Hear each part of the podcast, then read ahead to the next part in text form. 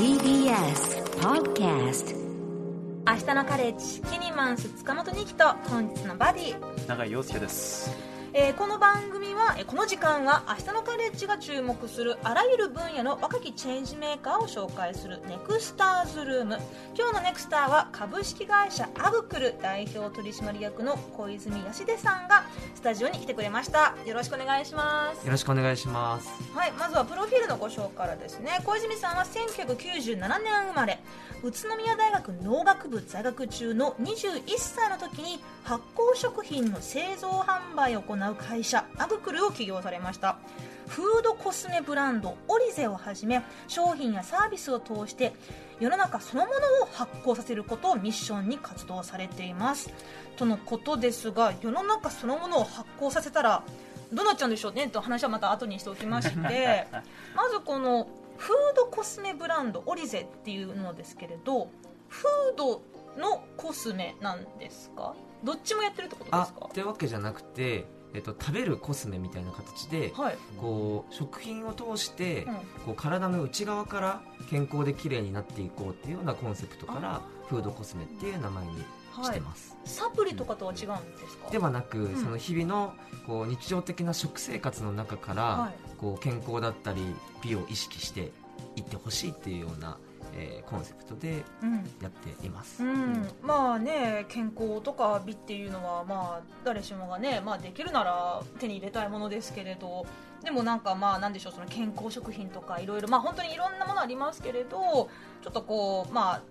手が届きにくいお値段だったりちょっとこうなんかおしゃれピーポー感が強かったりで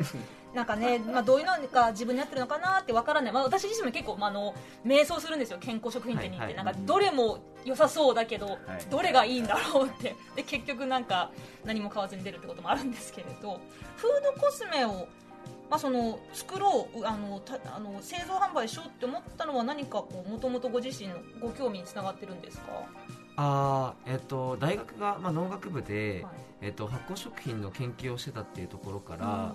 えっと、発酵食品っていうと特に日本だと味噌とか、うん醤油とかうん日本酒とかいわゆる和食っていう使い方があると思うんですけど、今若い世代って、えっと、こう和食っていうと味噌汁とご飯とこう鮭で食べたりとかすると思うんですけど、うんうん。なんかそうじゃなくてパスタを食べるようになったりパンを食べるようになったりする中で、こうなんとなく発酵食品って体にいいって思いつつ取りたいって思いながらも、日々の食生活の中にそそれがないっていう状況がやっぱりあるなと思っていて、はい。なのでそれをなんかむしろこう味噌を毎日食べてね体にいいからとかじゃなくてむしろこの発酵側がみんなの生活に合わせてあげるような商品を作ることができたらもっともっとこう和食以外を超えて多くの人たちに食べてもらえるんじゃないのかなみたいなことをまあ思ってで思うだけでも変わんないなみたいな思ったので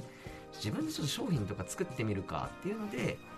大学生の時にビジネスコンテストに出たんですね、はい。そしたら優勝しちゃってみたいなところでじゃあお金もあるしやってみるかみたいなのが一番最初でした。でもその通りですよね。なんか自分も納豆とか豆腐まあ豆腐発酵してないか。でも納豆とかなんかお味噌とか。味噌とかやっぱ良いみたいな言うじゃないですか。でただ自分そうですね。別に和食が洋食がというよりかはパンとかあの麺類がやっぱり好きで。うん。らそう考えると確かに全然発酵みたいなのないなってなりますよね。味噌ラーメンは？味噌ラーメン好きっすよ。ちょっと無理がある。味噌ラーメン好きっす。ちょっとなんか発酵もう消えてそうじゃないですか。そうですね。あんまり熱で死んでそうな。そうそうそうそう。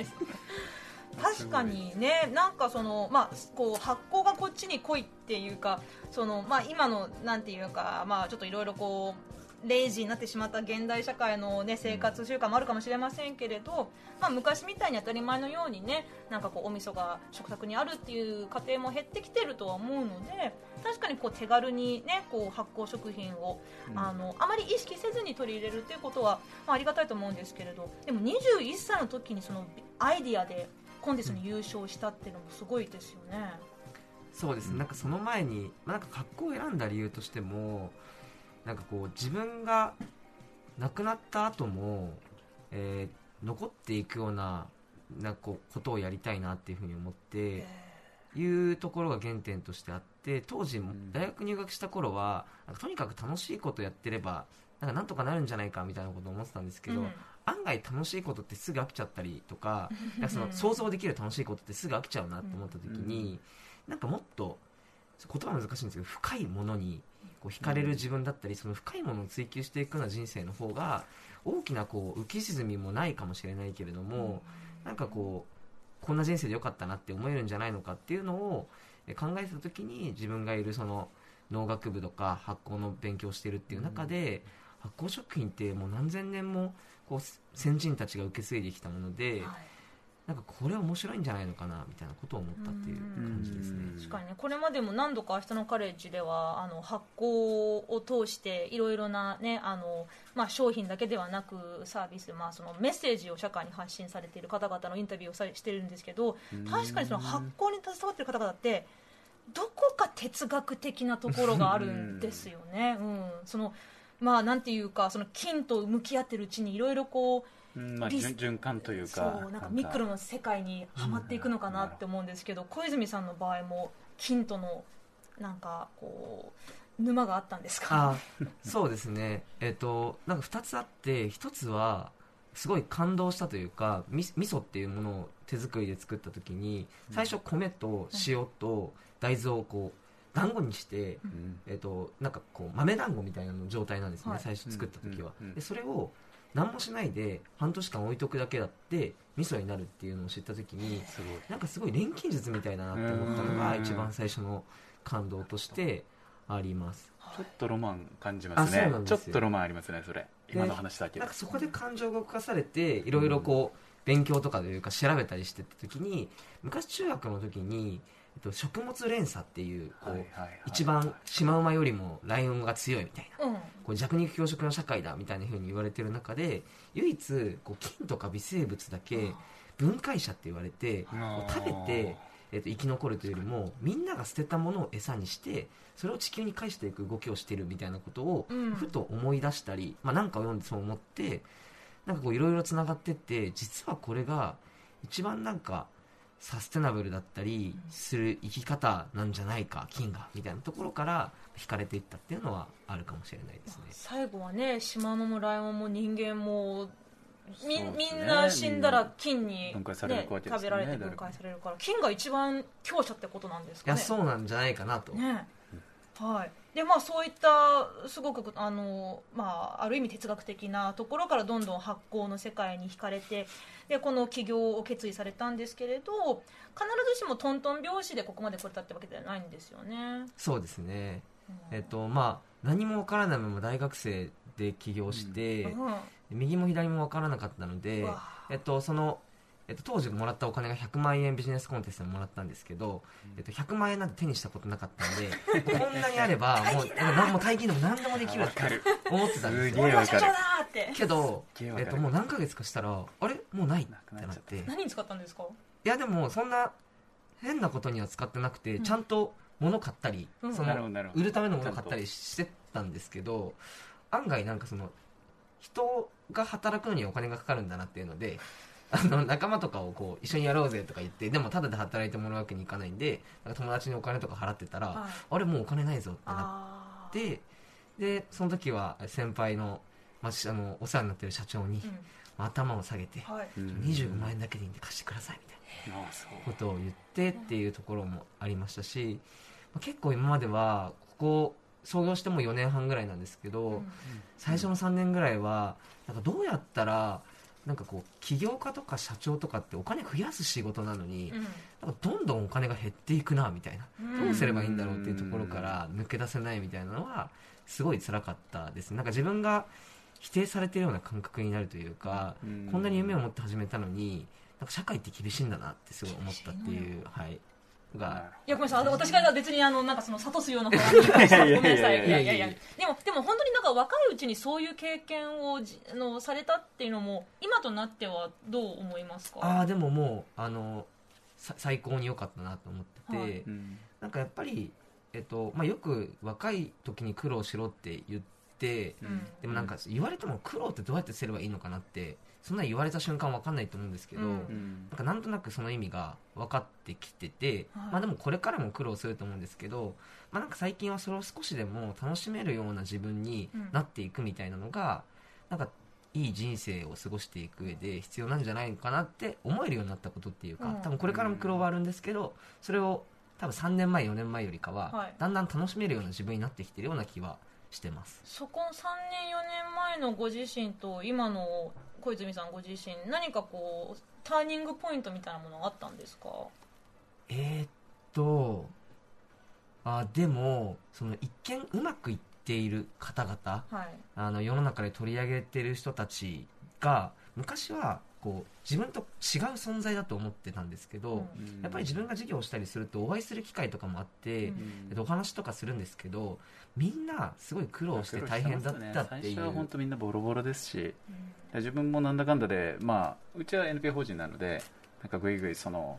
なんでしょうお金資本調達してオラオラ社長とかないんですけどただそのいざ創業してちっちゃいとこからその経営していくっていうその苦労と苦悩というかめっちゃわかりますね。めっちゃめちゃわかる。それそれですね。その先輩たちの背中とか今までを聞いた時にもうこういうもんなんだって思うようになってきたっていうところは、ターニングポイントというか結構自分にとっては大きいかなっていう感じはします、まさに小泉さんが発行してきたと。ああおっしゃるとおいいこと言う。お。仕事しました今日この使い方が正しいんですよこういうのを広めていきたいんです。が、もう最高です。ちょっともうももうまとめに入るんですか まとめ早すぎるはい。でねなんかその、えーそんな小泉さんまあこれまで紆余曲折あったんですけれどまあ今はね、えーまああの頃と比べては、えー軌道に乗ってきてるということで、うん。で今日はねあのせっかくなのであの今回オリゼのえー米麹グラノーラの試食をさせていただきたいと思います。はい。あらあら素敵なんかこちら3種類いただきましたよ。えーっとこれ小泉さんちょっと何味があるんですか？はいえっと今日持ってき全部で、えっと、8種類9種類あるんですけど、はい。その中で、今日は、えっと、プレーンのその一番ベースになってるもののにドライフルーツが入ってる。えドライフルーツ味と、はい。あとアールグレーはい。を使ってるアールグレーと抹茶の、茶、はい、3種類を持ってきました。これグラノーラっていうことはあの例えば牛乳とか豆乳かけて食べるでもいいしちょっとこうそのままポリポリ豆菓子みたいに。あそうですそうです。はい、はい。えちょっと永井さんどれどれ食べたいですか？で自分どうしよう。逆にニキさん何食べられえます？か私じゃあえっとアールグレーのやついいですか？じゃあ自分抹茶かな。抹茶のやつ。はい、あえてオリジナルを誰も外す。誰もどれ誰もプレーンやらじゃあちょっといただきます何ねます。はい。こちらえっとオリゼグラノーラ、えー米麹グラノーラですけどはい。どういう作り方なんでしょう？えっと、うちが、まあ、グラノーラ屋さんというよりかは、こうオリゼっていう米からこう砂糖の代わりになるような糖分を作ってて、うん。それと,、えっとオートミールっていうのを合わせて焼き上げてるグラノーラなので、うん。砂糖を一切使わずに麹とこのオートミールの味で作られてるものになります。なんかこれは自分大好きなやつですね。うん。あのしっとりしててうまいですね。なんかねうん。ポリポリしながらなんですけどあのこの米麹ってその私塩麹は料理で作ったことは使ったことあるんですけれど、なんかちょっとこうなんていうかな複雑なうまみがあるじゃないですか、うん塩麹にしばらくこうつけておくと。でそれにちょっと似てるようななんか最初は私このアールグレーのね味なんですけどちょっとこう噛めば噛むほどほわーってなんかうん広がる、確かに。甘遠くに甘酒みたいな。甘酒。甘酒。遠くに甘酒って感じ。東北の甘酒がめっちゃうまい。おいでおいでして食る感がめちゃめちゃうまい。私これ絶対朝ごはんにあの豆乳とかあのヨーグルトかけたらもう最高だと思うんですけれどこの食品食品、えー、とこの商品の開発っていうのも結構いろいろ苦労があったんですか、うん。なんかその米麹が発酵してるわけじゃないですか。はい。こうなんか加工の段階でその発酵の良さが消えちゃうとかってあったりしなかったんですか？あえっと、そういうのはなくて基本的に、はい、あの麹っていうのは、えっと、その菌体菌が入っていることに意味があったり、あとはそれが生み出しているいろんな栄養素っていうのがあるので、うん。なんかその生きてるか死んでるかとかではなく、うんえっと、こう入ってるってことに、えっと、意味がありますよっていうような、美味しい。これアールグレーは、はい牛乳と一緒に飲むと、ん。終わりがミルクティーになるんですあうん。やろう。絶対やろう。あのあれですね。そのさっきもおっしゃってたその発酵食品ってなかなかあのまあ意識高いじゃないですけれどちょっとこう、うん。なんかあえて取ろうと思わないとなかなか取りづらいなっていう人もいる中でこうやって、まあ、グラノーラねもう朝朝起きて牛乳かけたりあとはちょっとこうスナック感覚でポリポリ食べたりってだけで発酵食品取り入れられる。でもそのさっきのそのフードコスメの説明ありましたけれど、うん。まあ、体の内側から健康とか美ねあの、まあ、手に入れることができるっていう。本当にあの素晴らしいアイディアで、ね、21歳の時に起業されたというわけですけれど、もうこういうその発行っていうところに注目されている起業家の人たちって意外といたくさんいるんでしょうか？あーえっ、と起業家というか、うん。注目してる人たちはやっぱりすごくたくさんいて、だけどなんか、えっと僕らはやっぱり新しい加工品そういうグラノーラとかにしていくっていうのが結構得意なのでなんかむしろ、えっとこうそこを目指している人たちと一緒になんかいろんなものを作っていきたいなみたいなことを思ってるっていう感じなので、あーいいでもなんかベンチャーみたいなのはあんまりいないかもしれないです。ううん。ん老舗の、えっと5代目の社長とかで30代40代でこれからこう自分の家業を継いで、はい。今までからもっと新しいことをやっていきたいって思ってる方々は結構いらっしゃるっていう感じですかね。これあれっすね。エナジーバあーーエナジーバーきます固めてうんうんうんバージョンにしてそね、いつでもプロポケットテインにだけでいいんですかみたいな。はいはい。まだプロテインだけなの？みたいまだプロテインだけで満足してるの、なもうそれキャッチコピーで。コピーそれで。煽るようなキャッチコピーです。けどいいですか それで。いやでもいいですよね。自分なんかめっちゃあのエアバッグ食うんですけど、なんかまさにこのなんでしょう？お腹にたまりますよね。そう身うん。近な,、なんなんでしょう？簡単にアクセスができるそのうん発酵というか、本当このグラノーラとか本当その通りでもっともっと身近なものに付与されていったらいいですよね。うん。今後もいろんな展開を考えてらっしゃいます？あそうですね、えっと、グラノーラはそれこそ朝食とかおやつっていうところの入り口から入って、こうでもグラノーラあんま食べないんだって人も絶対いると思うので、うん。こう皆さんのライフスタイル、えっとまあ、若い人からご年配の方までのさまざまなライフスタイルのどこかで気づいたらこう、えっと、工場を取ろうとかじゃなくて、うん。気づいたら取ってるみたいなのを、こうどう私たちのビジネスを通して、えー作っていくことでみんなをこう健康にしていくかみたいなのが、まあ、目指していくべき世界かなというふうには思ってます。みんなを健康にささせて社会を発酵させるっていうところまでどういうふうにつながってるんでしょう？あーえっとなんかその発酵がまあキャッチーだっていうのもあると思うんですけど発酵の反対側って腐敗っていうこう腐っていくっていう概念があると思ってて、なるほど。社会は腐敗するってことちょっとすごいリアリティあるな。はい、そうなんかそのやっぱいろんな悩みとか社会問題とか、えっと、あると思うんですけど、うん。なんかそれで社会なんか今の世の中腐ってるとか腐っていくとかうん。言うと思うんですけど、うん。なんかすごいそれだけだと悲しいなと思っていて、うん。なんかそれの反対のまあ言葉としてこう世の中を腐敗じゃなくて発酵させていこうよっていうことで、うん。こうみんなを前向きにできるようにはい。するような存在としてうちの事業だったり会社っていうのが、まあ、社会の中の役割を果たしていければなっていうのでこうミッションとして掲げてるっていうところになっています。素晴らしいですね。ね、結局その菌の、まあ、種類とかバランスで発酵するか腐敗するかって変わるんでしたっけ？あそうなんですよ。環境とか。そうなんです。その具体的なこう発酵する社会の定義みたいなのでいうと腸内細菌層っていい菌の善玉菌っていうのと、うん。悪い菌の悪玉菌っていうのとあとなんかどっちかの環境によってこう流れちゃう日和日和見菌っていうやつらがいるんですね。社会みたいですね。ひよっちゃう菌なんひよっちゃう菌がいてでそれが、えっと、いい菌が2割で日和見が7、悪い菌が1っていうのが最もいい腸内環境って言われてて、あーめっちゃ面白い。悪いやつ1必要なんですね。そうなんですよ。悪いのを全部排除しようじゃなくて、はい。になるいい菌になれば、えー、といい腸内環境になるっていうのって、うん。多分これ人間の社会もそうなんじゃないのかなって思ってるんで、はい。なんかこうみん悪い人たちを、まあ、あいつらは悪いって決めるんじゃなくていい人たちをちょっと少しでも多くなることによってそのどこうひよってる人たちが、うん。全体がこう2の方に動いていくような社会になればそれはこう発酵の循環が始まるというふうに思っているので、まあ、こう自分たちそれってまずやっぱ健康かなって思って健康が第一かなって思っているのではい。実際商品も発行させて世の中も発行させてみたいなのを届けていくのがまあやりたいと思っている感じです。めっちゃ面白いですね。その、うん。なんか悪い菌を全部排除したらいい世界にいい腸内環境になるじゃないんですよね、そうなんですよね。ああとはその悪いもの、まあ、何をもって悪い悪いうん。悪い人物って分かんないですけど、そうね。れがもうずっといるから絶望するみたいな、うん。そうなる必要もないんだというかそうですね。うまいこと全体見て発行を目指そうぜっていう非常にいいですよねね。見方が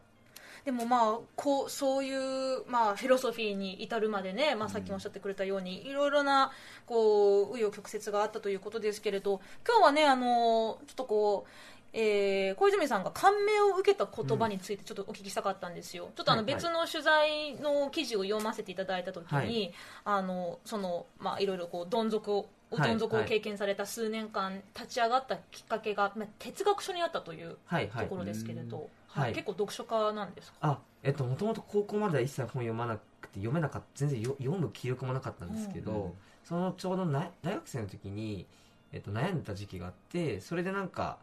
悩んでるって暇なんで本でも読んでみるかっていうので、うん。本を読み始めてみた時に 出会ったのが、えっと、内村勘三っていう日本の思想家がいて、うん。えっと、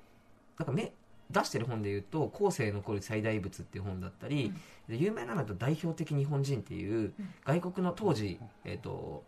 大正時代かなかにえー外国人に向けて日本ってこういうすごいに日本人がいるんだよっていうのを伝えた本でそれのバイブルになってる本が「後世残る最大仏」って本なんですけど、はい。うんなんかそこで言ってるのがこう勉強ができる人は誰かに教えたらいいしお金を稼げる人は、えーお金を稼いだらいいし本が書いて誰かに伝えられる人は本が書いたらいいけどでもその能力って全員が持ってるわけじゃないよね、うん。誰でも持ってる力って何だと思いますかっていう回答に対して